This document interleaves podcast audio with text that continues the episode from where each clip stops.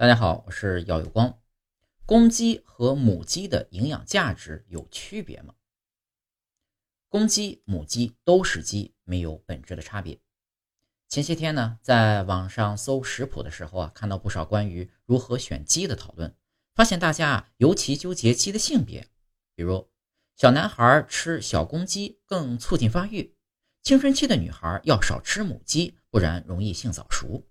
产后乳母不能吃母鸡，因为母鸡的雌激素会影响泌乳。原谅我不厚道的笑了出了。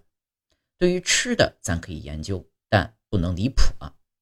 且不说人和鸡属于不同的物种，鸡的性激素是否能直接跨物种转移给人类，也不谈经过厨房和胃肠的一番加工，这些激素还能存留多少呢？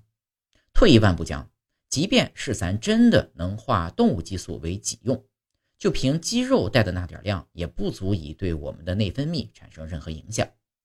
就拿牛奶来看，每天喝三杯牛奶所提供的雌激素，只占女性和青春期前男孩每日自身所产雌激素的百分之零点零一和百分之零点零六。这个摄入量基本可以忽略不计，牛奶都如此，更别提鸡肉了。来源于日常食材的天然激素不会对人体有任何实质性的影响，这个答案已经非常明确。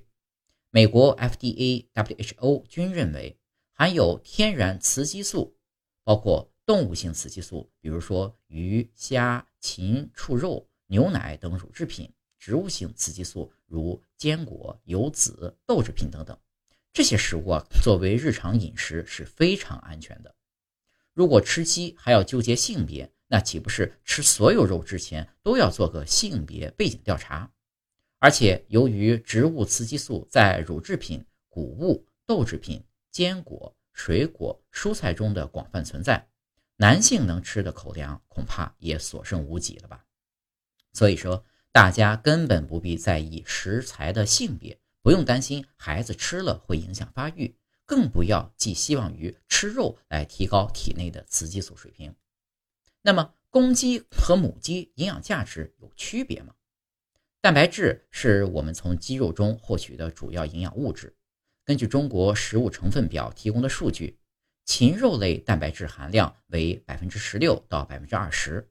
无论是土公鸡、老母鸡、野山鸡、肉鸡还是童子鸡，蛋白质含量其实都差不多。而且被认为大补的童子鸡蛋白质的含量呢，其实是整体偏低的。老母鸡也表现平平，并不比普通的鸡肉高。所以说，不同品种和性别的鸡在营养价值方面并没有本质的不同，只不过风味、口感以及适合的烹饪方式不同，仅此而已。比如说，肉鸡的脂肪能达到每一百克三十五点四克，用来烤鸡、炸鸡腿就很油香四溢。母鸡呢，和童子鸡的脂肪含量比较高，更容易煲出浓郁醇香的汤。普通家养的土鸡脂肪含量少，但肉质筋道，更适合爆炒红烧。给家里孩子和老人买鸡吃，普通的就完全足够了。但追求健康的呢，尽量选瘦一点的就好。